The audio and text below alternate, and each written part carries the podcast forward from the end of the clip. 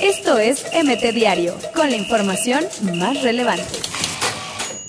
Sin manifestarse a favor de los jugadores del Veracruz, el América rescató el empate ante el Necaxa tras jugar con 10 hombres desde el primer tiempo. Juárez le pega a Pachuca y Cruz Azul fue superado por Morelia en la jornada sabatina de la Liga MX. José Altuve dejó en el terreno a los Yankees para poner por segunda vez en tres años a los Astros en una serie mundial. Estamos peor que el primer equipo, es el grito de auxilio de Veracruz Femenil. Las jugadoras firmaron contrato el 1 de julio de este año y solo han recibido un mes de pago.